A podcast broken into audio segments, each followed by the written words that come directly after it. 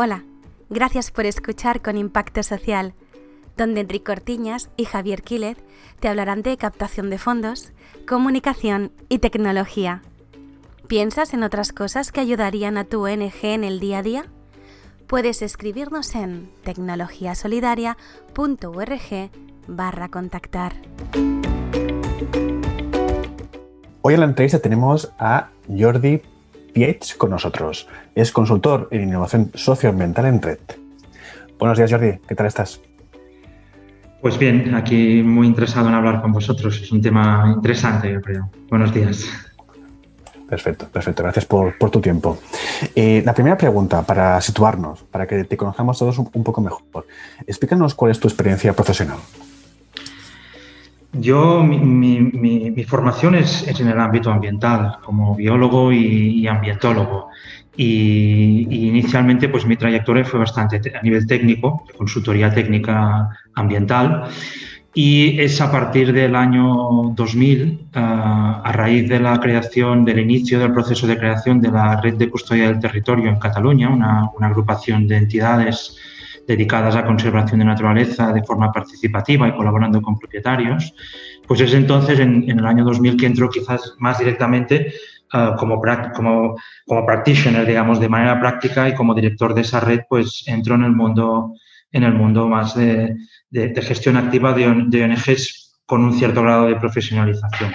Y diría que en ese proceso, a partir también más o menos del año 2008 por ahí, pues empiezo a entrar más en el mundo de los, de los proyectos europeos, de la, de la colaboración y la participación en, en alianzas y partenariados con, con proyectos a nivel de, de, otros países de Europa y a partir de ahí pues descubro un poco todo ese canal que es muy amplio y muy diverso uh, y que siempre me ha interesado mucho pues poder explicar y dar a conocer a entidades. A partir de aquí yo ahora ya hace un tiempo que dejé, dejé mi relación con esta red de custodia del territorio que sigue su camino y me dedico ahora actualmente a, consultoría y de manera significativa pues a consultoría para, para ONGs que, que se dedican a temas de, de, pues, de, entrar, de entrar y participar en estos procesos europeos que son muy interesantes.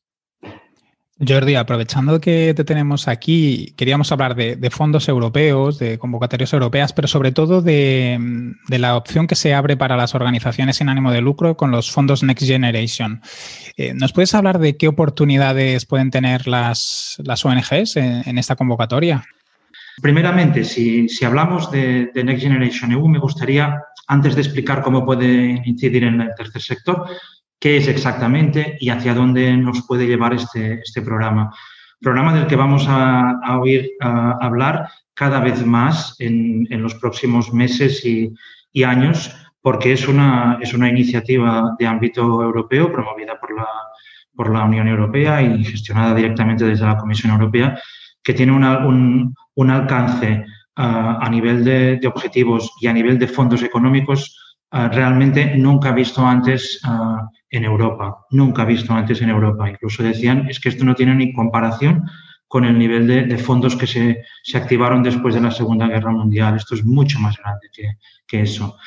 Next Generation EU, ah, pues significa, mm, pues eso, esas palabras en inglés, ¿no? ¿Cómo preparamos la Unión Europea hacia la, hacia la próxima generación? Ah, como decía, esto va a significar un gran despliegue de, fondos económicos y desarrollo de proyectos por parte de los, de, los Estados eh, miembros de la Unión Europea. Y, evidentemente, visto desde la óptica del tercer sector y desde nuestra óptica de, de interés por el cambio, la transformación ecológica y social, es muy importante que enfoquemos bien uh, pues, y, que contribuyamos de manera, de manera clara para que la sociedad, los gobiernos, las empresas, las organizaciones que puedan ir participando en todos estos proyectos, pues realmente preparen una nueva generación en Europa que esté bien enfocada a nivel de cambio, del cambio social, ambiental, climático que es, que es tan necesario ahora mismo. Mm, entonces, mm, ¿Cómo pueden y qué es lo que es interesante para, para el tercer sector uh, en cuanto a los fondos Next Generation EU? Esta, este, esta línea de, de, fondos que se empieza a desplegar, mm, se ha empezado de alguna manera ya uh, a desplegar, pero que realmente será se espera que sea a partir de, a partir de verano, inicios de, otoño, septiembre, quizás a lo más tardar, que empiecen a haber convocatorias de proyectos y de fondos ah, aplicados a, esta, base del Next Generation EU.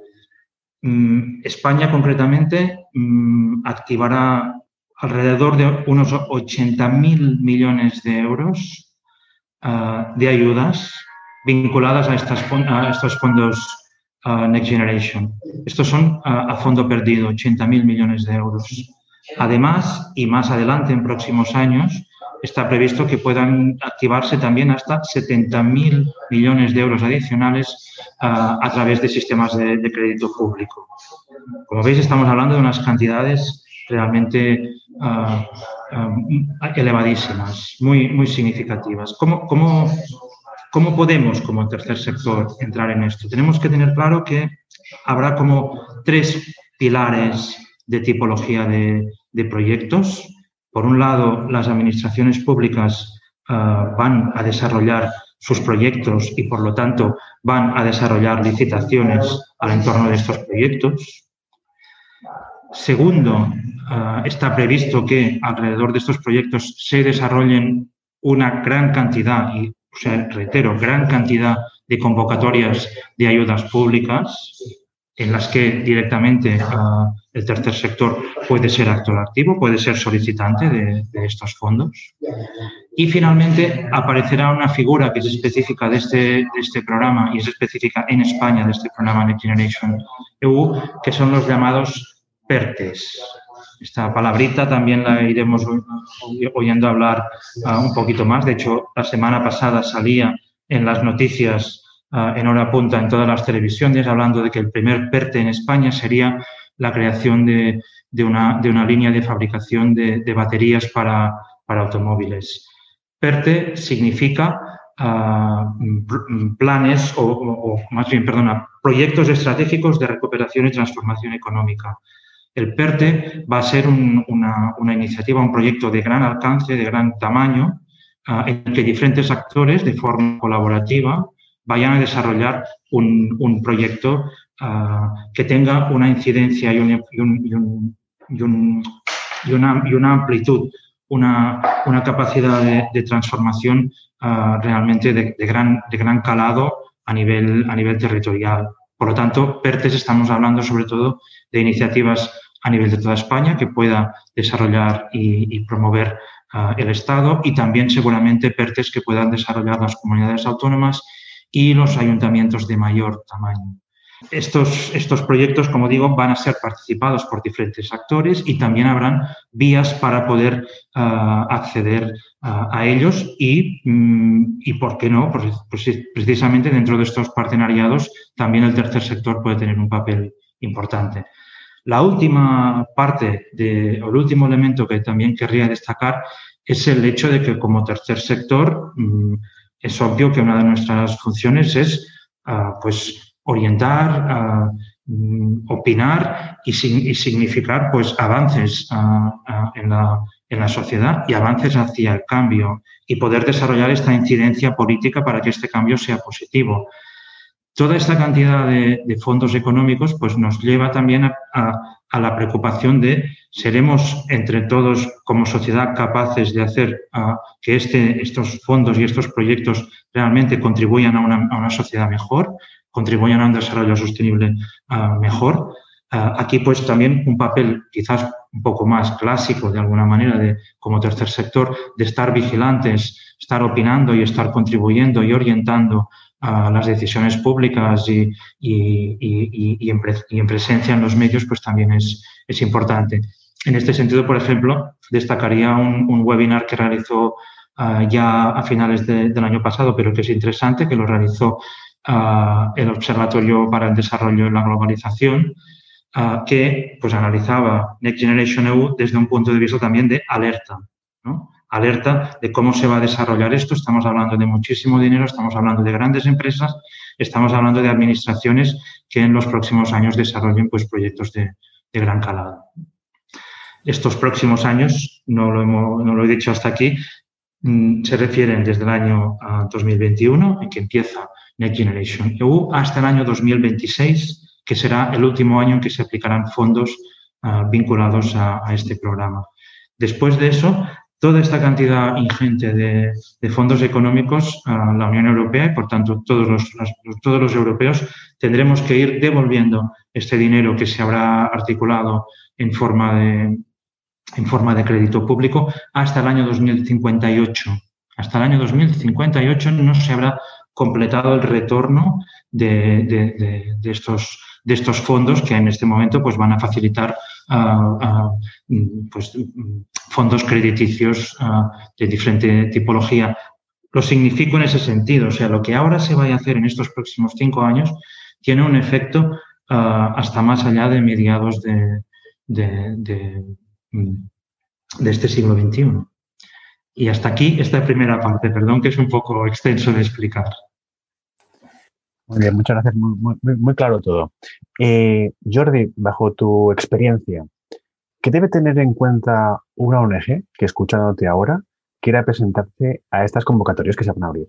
¿Hay algún plazo eh, a tener en cuenta en este 2021? De momento, el, primer plazo que está activo y que ya, ya digamos que estamos en él es mm, empezar a estar observando, mm, proponiendo y viendo cómo nuestros objetivos se pueden alinear con los objetivos de, este programa Next Generation EU, que ahora los voy a, los voy a comentar también ah, un poco. Mm, no es tarde. Mm, al contrario, estamos justo al, inicio y por lo tanto cualquier entidad que nos esté escuchando y que quiera empezar ah, está a tiempo, sin duda. También es cierto que mm, pues las, organizaciones más grandes y claramente las empresas están trabajando en esto ya desde finales de verano del año pasado.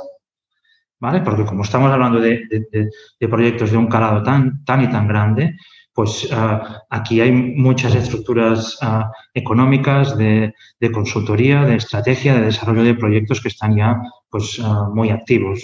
De hecho, si cualquiera teclea en cualquier buscador pues esta palabrita Next Generation EU, le van a salir una gran cantidad de, ya ahora de noticias, le van a salir una gran cantidad de, de consultoras que ofrecen sus servicios de colaboración, etcétera. Pero los primeros plazos como, como tales de ah, aquí hay una oportunidad de financiación y aquí hay que solicitarla, los tenemos que prever a partir de, a partir de verano seguramente. Mm, verano, mes de junio, julio.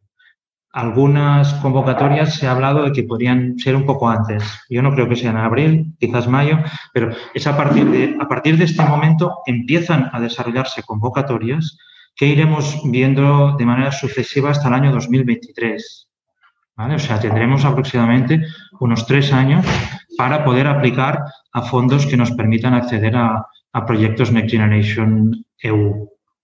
Después, a partir del año 2023 y hasta el año 2026, ah, es cuando ah, se completará el plazo para realizar y ejecutar todos estos proyectos. Ahora lo que empieza es un primer plazo también mm, de acuerdo pues, con la definición de los fondos en el que ah, el, Estado, el Estado español tiene ah, pues la, obligación y sí, la obligación ante la Comisión Europea de activar ah, aproximadamente una sexta parte de estos fondos entre este año 21 y 22. O sea que de repente habrá un acelerón, esto está claro, de repente empezarán a salir muchas oportunidades. Y después ya, pues veremos que de forma más, más pausada se vayan, se vayan repartiendo nuevas convocatorias. Por lo tanto, estaremos a tiempo. ¿Qué hay que tener en cuenta? O sea, o sobre qué se pueden plantear proyectos. Todavía no lo hemos comentado. ¿no? Primeramente, la, la, Comisión Europea ha establecido unas, unos, un marco inicial este, este, marco inicial de la Comisión Europea se basa en, siete ámbitos que son más bien conceptuales, ahora los, los enumero. El primero es, ah, se llama activación, el ámbito de activación, orientado especialmente hacia tecnologías limpias y desarrollo de, energías renovables. Hay un ámbito ah, que se llama renovación, que, por ejemplo, pues puede tener, que ver con, eficiencia energética de, edificios y otros campos.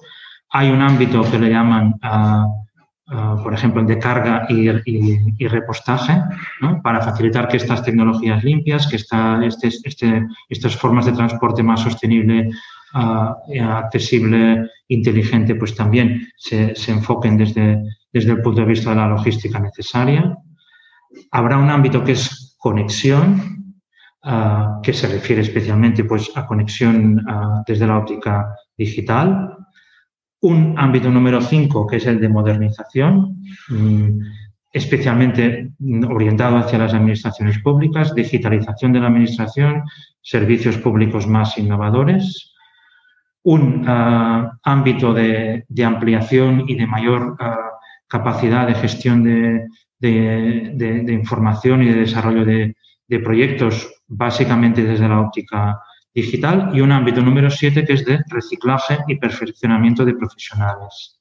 Estos son los siete grandes ámbitos que ha fijado la, la Comisión Europea, que como veis son, mm, mm, aquí incluso alguien me dirá, perdona Jordi, ¿esto qué tiene que ver con el tercer sector? ¿no? Porque quizás parezca un poco alejado, ¿no?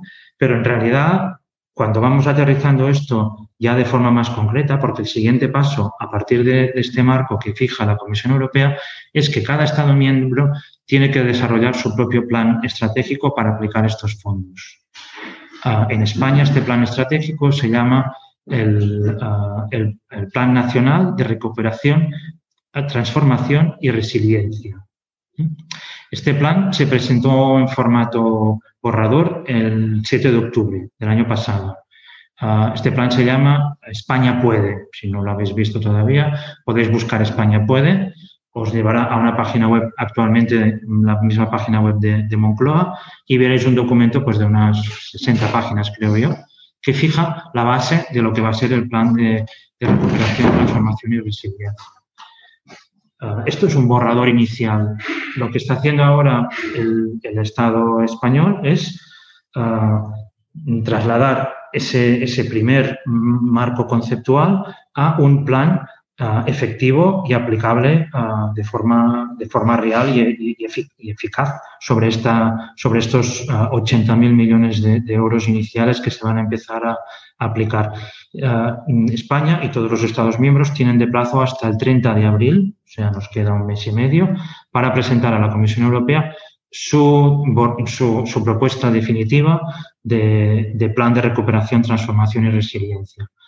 ¿Eso qué significa? Que de nuevo, a finales de abril, vamos a poder conocer cuál es la propuesta concreta y cuáles son las líneas ah, en las que se va a orientar.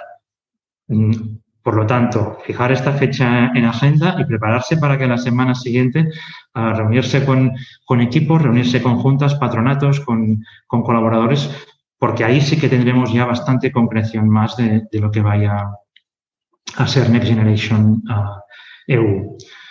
Uh, la Comisión Europea va a tener uh, dos meses mm, para completar la, y, dar, digamos, el, visto bueno, la aprobación a cada uno de estos planes de los Estados miembros. Esto nos lleva, por lo tanto, a finales de junio, de forma que es lo que decíamos que en principio se espera que a principios de, julio, ah, una vez aprobado el plan, los Estados miembros empiezan a recibir ah, traspasos de, fondos, de, pues liquidez económica para aplicar este, este plan y se puede empezar a, desarrollar a partir, de, a partir de verano. ¿Qué es lo que nos explica el el actual plan de recuperación, transformación y resiliencia en España? ¿Cuál es el, marco? ¿Cómo está enfocado? Y esto lo podéis luego consultar y os recomiendo que si estáis interesados lo hagáis sobre, sobre el documento España puede. El, plan de España tiene cuatro ejes y aquí sí que ya me diréis, aquí sí que ya esto me suena más a, líneas y, prioridades del, del tercer sector. El primer eje se llama España Verde. El segundo eje es España digital. El eje número tres es España sin brechas. Y el eje número cuatro es España inclusiva. Sobre estos cuatro ejes, ah, el, gobierno de, España desarrolla su concepto de, plan de, recuperación, transformación y resiliencia y sobre estos cuatro ejes los traslada a lo que se llaman las políticas palanca. Hay diez políticas palanca, os las enumero muy rápido. Tengo cierta sensación que esto es un poco denso, pero ah, lo daré en forma casi de palabras clave. ¿no? Pero, ah, ¿cuáles son estas diez políticas palanca? Agenda urbana, rural y lucha contra la despoblación es la primera. Ah, infraestructura y ecosistema resiliente es la segunda. Transición energética justa e inclusiva es la número tres. Administración para el siglo XXI es la número cuatro. Ah, la cinco se refiere a modernizar y digitalizar el tejido social, pyme, turismo. La número seis es un pacto para la ciencia y la innovación. La número 7 se refiere a educación, conocimiento, formación continua. Número 8, mm, curas, em, cuidados, cuidados, digamos, sociosanitarios y políticas de, ocupación. La número 9, industria de la cultura y el deporte. Y la número 10, modernización del sistema fiscal para un crecimiento inclusive y, y sostenible. Sobre estas 10 políticas palanca mm, se van a ir planteando proyectos a cargo de las administraciones, como dije antes, por tanto, licitaciones, convocatorias de ayudas públicas y los PERTES, estos grandes proyectos. estas tres tipologías se van a basar y se van a, dedicar a estos, a estos diez ámbitos. Por lo tanto, cualquier, eh, cualquier entidad que nos escuche, que revise este documento, que mire cuáles son estos diez ámbitos y vea cómo nos puede eh, ir trasladando. Y además, eh, van a encontrarse, y ahora aquí no lo explico ahora porque si no esto se alargaría muchísimo, que estos 10 ámbitos, ah, estas 10 ah, perdón, estas 10 ah, palancas de, políticas palanca se concretan además en 30 líneas de actuación concretas. O sea, de estas 10 salen todavía 30 líneas concretas dentro del plan español. Por lo tanto, esto es un, primero ubicarse sobre esta documentación, sobre esta esta información y ver por dónde nos encaja. Perfecto, Jordi, lo explicas, lo explicas muy bien, muy claro. Una pregunta concreta. A nivel del perfil de, entidad, ¿se puede presentar cualquier tipo de organización? Se, puede presentar cualquier tipo de organización. Yo creo que sí.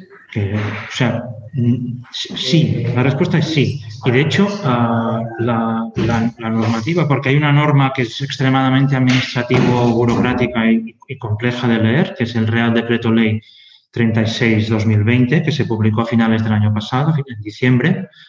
Ah, este Real Decreto Ley fija ah, el marco administrativo por el cual se va a desarrollar y se van a aplicar todos estos fondos. Pues en este Real Decreto Ley nos aparece un artículo, entre muchísimos, el artículo 67 exactamente, que nos, nos, nos, dice concretamente que cualquier, cualquier persona con entidad jurídica o física, o sea, incluso una persona individual con un, con un proyecto, con una Mm, pues con, una iniciativa y cualquier entidad también de origen público o privado. Por lo tanto, es una mezcla total y absoluta, aunque no tenga entidad jurídica propia, aunque sea una agrupación de varios. ¿Esto por qué? Porque otro de los elementos, otra de las palabras clave de Next Generation EU es la colaboración público-privada. Esto mm, es, tenemos poca experiencia en España sobre colaboración público-privada y además, cuando la tenemos, siempre pensamos que esto es empresas de administración. Pues no, no lo que va, al contrario. O sea, el tercer sector tiene un papel fundamental en la colaboración público-privada. Por eso que me, que me significo que tampoco es solamente que pensar que mi asociación, mi fundación se va a presentar a un proyecto, sino que también es interesante pensar que mi asociación o mi fundación puede hablar con otros puede hablar con, el ayuntamiento, puede acercarse a, empresas que, con las que quizás ya hemos tenido algún tipo de colaboración anterior, de patrocinio, de, de, pues diálogo, de proyectos conjuntos y ver de qué manera se puede desarrollar ah, pues, ah, un proyecto de alguna forma conjunta. Obviamente, mm, yo creo que nos estamos refiriendo a, a, entidades del tercer sector que tengan una capacidad de gestión de proyectos ah, de manera habitual, o sea, que, hay, que, realicen proyectos que se presenten a convocatorias de fondos públicos y privados. Si no lo han hecho nunca, pueden aprovechar esta oportunidad para empezar, pero mm, lo que sí que está claro es que las, las convocatorias Ah, y, el, formato de este programa pues, eh, se dirigirá hacia entidades que tengan una, capacidad de gestión, un equipo, uh, si no profesional, pues de voluntariado técnico capacitado para poder desarrollarlo, uh, etcétera. Perfecto, gracias. Muy, muy claro, como decía Javier, Jordi, todas tus explicaciones. Atando un poco lo que acabas de decir de tipo de organización, la estructura. Supongo que durante tu experiencia profesional gestionando proyectos europeos te has encontrado con muchas situaciones, eh, algunas supongo que positivas, algunas más negativas. ¿Nos podrías dar alguna recomendación para aquellas organizaciones que se presenten a esta convocatoria, obtengan la ayuda o la financiación? Eh, ¿Qué precauciones deben tener en cuenta cuando estén ejecutando los proyectos? ¿Qué cosas hay que tener mm, en mente eh, durante la evolución de, estos fondos y, su uso? Sí. aquí ah, entramos en el punto que eh, que comentábamos de alguna manera, estamos muy en el inicio de este proceso. No hemos visto todavía convocatorias a Next Generation EU. En principio tienen que tener formatos mm, mm, relativamente diferentes de los que estamos acostumbrados de manera más, más clásica y por lo tanto es un poco difícil mm, orientar en base a un programa que va a ser ah, realmente muy nuevo de forma que lo que voy a decir yo ahora, seguramente en un par de meses, ya esta parte del podcast queda muy desactualizada porque, porque seguramente tendremos más concreción. Pero, primeramente, o sea, este es un, este es un programa para proyectos de transformación, de ah, transición ecológica, ah, social, orientados hasta, hacia esta colaboración público-privado, que sean innovadores, que generen resiliencia en la sociedad, en el medio, en, la, en, la, el medio natural. Ah, y, como decía, que se basen también y que orienten estos elementos de, colaboración público-privada. Por lo tanto, primeramente, pensar proyectos que estén enfocados ah, en este aspecto. También importante, o sea, este no es el, este, estos fondos no son, no son un, un maná, no van a ser un maná, va a haber muchos recursos económicos, pero ah, son fondos que seguirán teniendo un cierto porcentaje de cofinanciación. No, daré cifras porque no están claros todavía cuáles vayan, a ser. Y son, fondos que están orientados a proyectos finalistas, orientados a resultados. La Comisión Europea trabaja muchísimo sobre resultados. O sea, aquí no se trata de ejecutar un proyecto y ah, recuperar unas facturas y unos salarios, unas hojas de salario para justificar el gasto, sino que se trata de proyectos en lo que es importante es definir cuál es nuestro objetivo, definir cómo son estos resultados, definir qué indicadores podemos de manera objetiva, clara y, viable ah, utilizar y mm, completar un proyecto que se habrá hecho un gasto, pero que se justificará y se explicará en base a una se explicará en base a un, a un resultado concreto con unos indicadores que estén, estén bien, bien descritos. Por lo tanto, uh, esta digamos que sería una, una, parte y un elemento ah, importante. También, y mm, me muevo quizás más en, en, este momento previo, o sea, ahora, ahora no se pueden preparar propuestas, no podemos pensar propuestas concretas porque no tenemos todavía un marco lo, lo suficientemente claro pero ah, sí que mm, recomiendo muchísimo pues que ya he mencionado el, plan España puede, pero es que hay varias comunidades autónomas, por ejemplo, Cataluña y, Euskadi, han publicado también ya sus propios planes. Y de hecho, cada comunidad autónoma va sacando también informaciones. Como dije, las comunidades autónomas van a gestionar seguramente alrededor de un 50% de, de estos fondos. Por lo tanto, también es importante ah, ver qué informaciones ah, podemos ver allí. Es importante ver ah, mm, pues estos PERTES, estas ideas de PERTES que se vayan pues dando a conocer en los medios de comunicación, que vayamos viendo información, pues cuáles son estos tipos de proyectos, tenemos alguna oportunidad, podemos posicionarnos de alguna manera para poder estar en ellos. Y sobre todo pensar que mm, los proyectos que vayamos a, desarrollar en, Next Generation EU mm, tienen que tener una mirada mm, más amplia, tienen que ser más innovadores y seguramente tienen que plantearse de una forma más ambiciosa de los que podamos haber estado ah, haciendo hasta ahora. ¿Por qué? Porque este es un plan para transformar, para hacer cambios de manera muy, significativa. Y por lo tanto, pues animar, animar a que sea de, esta manera y a pensar proyectos en los que seguramente, pues como decía, pues tienen que pensarse un poquito más a lo grande, Ah, donde hay que, ah, debe de haber dinámicas de colaboración ah, mm, público-privada, público-comunitaria, trabajo en red, hablar con los municipios, saber en los municipios en los que actuamos qué ideas tienen en, relación a, Next Generation.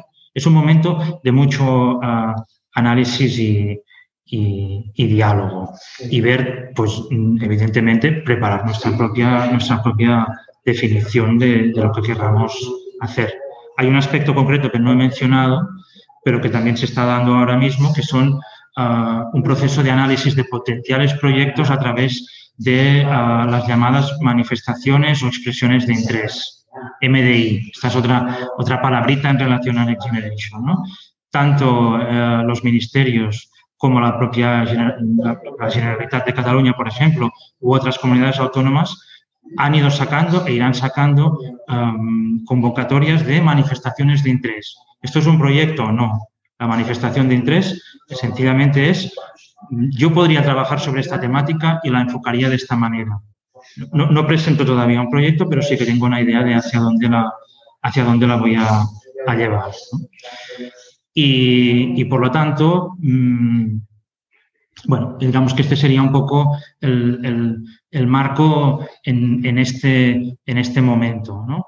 Hablar, de, hablar de, qué tener en cuenta en un proyecto, quizás luego nos, o sea, podríamos hablarlo un poco en relación a proyectos europeos ah, más convencionales, ¿eh? porque todo esto que explico yo ahora es a más a más de los proyectos europeos que ya habitualmente existían y en los que algunas ah, ONGs ya estaban participando. En eso sí que tenemos un marco más claro de cómo van a ser. Pero en el Next Generation, pues todavía nos queda, ah, nos queda ir viendo algunos de estos detalles. Para aquellas organizaciones, Jordi, que te hayan conocido por primera vez eh, y, no tengan muy claro en cómo las puedes ayudar, eh, ¿puedes aterrizar un poco en qué las podrías acompañar tanto en estos fondos que, estamos comentando ahora como en otros posibles proyectos de captación de fondos europeos? Sí, y, si me permitís además, o sea, mm, escuchadme como un portavoz de otras personas. O sea, hay, hay otras, hay, hay, otros profesionales freelance y hay, hay, hay consultoras pues, de, enfoque más ah, de impacto social y ambiental que seguramente lo mismo que yo pueda ahora explicar, pues ah, ellos también, también pueden plantear, ¿no? es, o sea, pero de qué manera normalmente pues, yo enfoco esta, esta entrada? Primeramente, pues ver en qué, en qué punto y en qué momento ah, una ONG se encuentra, cuál es el histórico, cuáles son los proyectos que, que, habéis estado o que se han estado desarrollando ah, en los últimos años, ah, qué abasto tienen, con qué, a qué nivel de, de, colaboración se ha llegado. Son proyectos solamente pues, a través de una ayuda, se han hecho colaboraciones ya con la Administración de manera más, más directa anteriormente. Ah, tenemos un conocimiento básico de otros potenciales colaboradores en, Europa, organizaciones como la nuestra en otras partes de Europa ah, que puedan, con las que podamos colaborar. Esta es como una primera mirada. Luego, y aquí ahora me, o sea, salgo de Next Generation EU. Next Generation EU son fondos europeos aplicados en España y en el marco español. Eh, en principio no está previsto que Next Generation sea proyectos transnacionales, ¿vale? Por lo tanto, eso queda en un lado. Pero si nos fijamos en los fondos habituales de, eh, europeos del marco pues, de financiación europea, y aquí estaríamos hablando pues, de, un programa Erasmus, estaríamos hablando de, Fondo Social Europeo, estaríamos hablando en ámbito ambiental del programa LIFE, ah, estaríamos hablando en, cooperación regional de un proyecto Interreg, mm, investigación, cada vez más investigación, acción y muy importante que las ONGs entren en esto, programa ah, Horizonte Europa, Horizon Europe, que está también arrancando ahora mismo.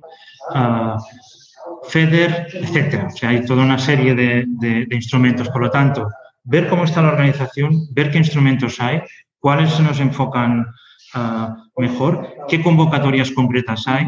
Todos los fondos europeos funcionan con unos plazos de convocatoria ah, concretos, con, con unos programas, con unas previsiones, con unas prioridades. Por lo tanto, analizarlas, verlas, ver en qué momento ah, podemos encajar en alguna de ellas y en la mayoría de, los casos, excepto algunos fondos europeos que sean de gestión a, nivel, a nivel pues de, Estados miembros o de regiones, como serían parte de los fondos FEDER, parte del Fondo Social Europeo, parte de los fondos agrícolas y, pesqueros, por ejemplo. Esto, una parte de estos son gestionados a nivel, a nivel de Estados miembros, por lo tanto, de nuevo son solamente aquí. Pero en muchos de estos proyectos, y que son también los más yo creo, más interesantes y, que, que, nos ayudan también a, entrar en una relación, a entrar en un ámbito europeo, a innovar, a, intercambiar, pues son proyectos transnacionales en colaboración.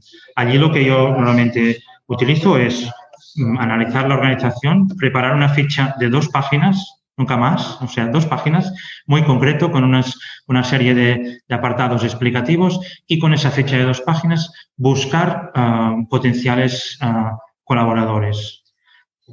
Cuando esto me resulta, yo creo que es, más efectivo también es cuando ya tenemos una convocatoria concreta. Estas convocatorias se acostumbran a saber con, un cierto plazo de antelación. Ahora en, ah, en el mes de abril, mayo seguramente vamos a conocer todos los programas, todos los proyectos de, colaboración e investigación e innovación europea de Horizonte Europa y vamos a saber cuáles son todos los proyectos que se van a convocar entre 2021 y, finales de 2022. Pues ahí ya tenemos unas líneas concretas, sabemos de unas temáticas, estos proyectos son, son específicos, los Horizonte Europa son, son concretos, por lo tanto, vemos cuáles no se pueden encajar en una, en una ONG, ver qué nos interesa estar allí y buscamos ya concretamente un partenariado para podernos sumar. ¿eh? Si es la primera vez que vamos a Europa, vamos de socios. Vamos de socios y vamos de, socios menores normalmente. No vamos a ser el, ah, líder de, un proyecto en una primera convocatoria. O sí, pero yo creo que lo más normal es que en una primera convocatoria, pues, pues baste colaborar en estos proyectos. Lo más habitual es que tengan 8, 10, 15, a veces 20 socios de diferentes países. El líder coordinador pues tiene una, tarea compleja y tiene que conocerla bien, pero eh, estar ahí como, como partner pues es una, es una oportunidad significativa. Estamos hablando de que se puede ir a colaborar pues, con importes de, de 80, 100, 150 mil euros, por ejemplo, en 3, 4 años de, de duración y que es es un entrar, es un cuando inicias, pues eh, la, la, rueda de las oportunidades empiezan a surgir para continuar también en un contexto como este. Fantástico, pues así cualquier entidad que, se quiera iniciar en, esto de la captación de fondos europeos eh, ya te tienen de, de referencia. Jordi, ya estamos terminando. En, todas las entrevistas que, hacemos siempre nos gusta preguntarle a la persona que, invitamos que nos recomiende algún nuevo invitado que, pueda ser interesante para, las asociaciones, las fundaciones. ¿Tienes alguna persona que podamos traer al podcast y que pienses que, que dé un enfoque diferente en captación, tecnología? Sí, creo que, sí que, os puedo. Os, voy a, os voy a sugerir invitar a, una de a un representante de una de las asociaciones con las que hemos estado trabajando en, fondos y proyectos europeos mm, desde 2015, o sea, hace cierto tiempo. Es uh, Manel Gazo. Manel Gazo es el director de la asociación Submon de Barcelona Sumón es una, es una asociación dedicada a la conservación y la sensibilización sobre la, protección de mares y océanos. y uh, Sumón es un caso para mí significativo en este sentido. Han participado en varios proyectos mm, de investigación europea de los Horizonte, Horizonte 2020, que era el programa anterior, y recientemente, ya como líderes, acaban de conseguir, por ejemplo, un proyecto de licitación de la Comisión Europea. Sumón va a hacer un estudio y un análisis junto con otros partners europeos sobre la, conservación de las, de las, áreas marinas dentro de lo que se llama la, la, estructura Natura 2000 de la, de la, Unión Europea. Y yo creo que Manel tiene una trayectoria y una experiencia y os puede explicar muy bien desde una óptica práctica pues cómo ellos han ido desarrollando y desplegando esta, esta acción europea. Fantástico, pues muchas gracias Jordi. ¿Puedes darnos eh, dónde te podemos encontrar, página web, para que la gente que te quiera buscar te, tenga de referencia? Sí, pues primeramente yo tengo una, pequeña página web propia que es jordipiech.net. Piech es un apellido P-I-E-T-X, jordipiech.net y desde aquí pues veréis algunos de los proyectos que he hecho, las, las, actividades que realizo. Hay un, hay un blog en el que hablo a veces de algunos de estos temas, hay una entrada del blog sobre uh, los Next Generation y por lo tanto esta sería como una, una primera... Um, una, la, la, vía por la que me podéis localizar. Y uh, segundo, y también uh, Uh, quiero que, que, importante, a mí me gusta mucho trabajar en red, siempre he trabajado en red, por esto mi web es .net. Y en este momento una cosa que, que, iniciamos y que ya tiene pues una participación de más de 80 uh, personas es un grupo en Telegram que se, se, se, llama, es un grupo que está orientado al ámbito de Cataluña, pero es, yo creo que es totalmente abierto, pero lo orientamos en Cataluña y el grupo se llama Fons UE ONGs pymes. ¿vale? Si buscáis Fonts UE ONGs pymes, uh, podéis encontrar este, este grupo de, Telegram en el que pues ya hemos empezado y vamos, la idea es, es ir uh, compartiendo información y si en algún momento se, se, surge la oportunidad incluso por pues, realizar algún encuentro entre los seguidores de este grupo y ver posibles proyectos conjuntos. Pues muchísimas gracias, Jordi, por estar hoy con nosotros aquí. Uh, tengo que decir que nos has hecho un workshop de, de, los fondos de la Next Generation y creo que las organizaciones que escuchan el podcast le van a sacar mucho, mucho jugo a, a, la, a la, entrevista. O sea que muchísimas gracias por tu tiempo y, y, por esta explicación tan pedagógica que has hecho de los fondos. Pues bueno, ya o sea, muy contento de haber poderla, de haberla hecho y a, a disposición y seguro que será bueno que en unos meses quizás busquéis algún otro ponente, pero o sea, de este tema vamos a tener novedades, vamos a conocer cosas nuevas, por lo tanto también uh, seguro, seguro que seguiremos hablando de ello uh, en, en, el futuro próximo. Mira, si las, si las entidades tienen interés, hasta te, te propongo hacer un webinar eh, en el grupo de NetSquare, que hacemos webinars mensuales. Cuando salgan estas convocatorias o tengamos un poco más de fechas, si te apetece y tienes disponibilidad, pues hacemos un webinar. Lo podemos, lo podemos hacer, por supuesto. Yo diría hacia eso, ¿no? Finales de mayo, mes de junio, por ahí será ya un momento en el que podremos decir cosas mucho más concretas. Perfecto, pues muchísimas gracias, Jordi. Muy bien, a vosotros. Este es un podcast de la asociación Más Impacto, una ONG que promueve el uso de la tecnología en el tercer sector y acompaña a entidades que quieran dar el paso en su transformación digital. Javier es consultor de Facebook Fundraising en javierquilez.es y Enric, consultor para ONGs en enriccortiñas.com. ¿Tienes alguna pregunta que quieras que respondamos en el próximo episodio o alguna sugerencia? No olvides escribirnos a tecnologiasolidaria.org barra contactar.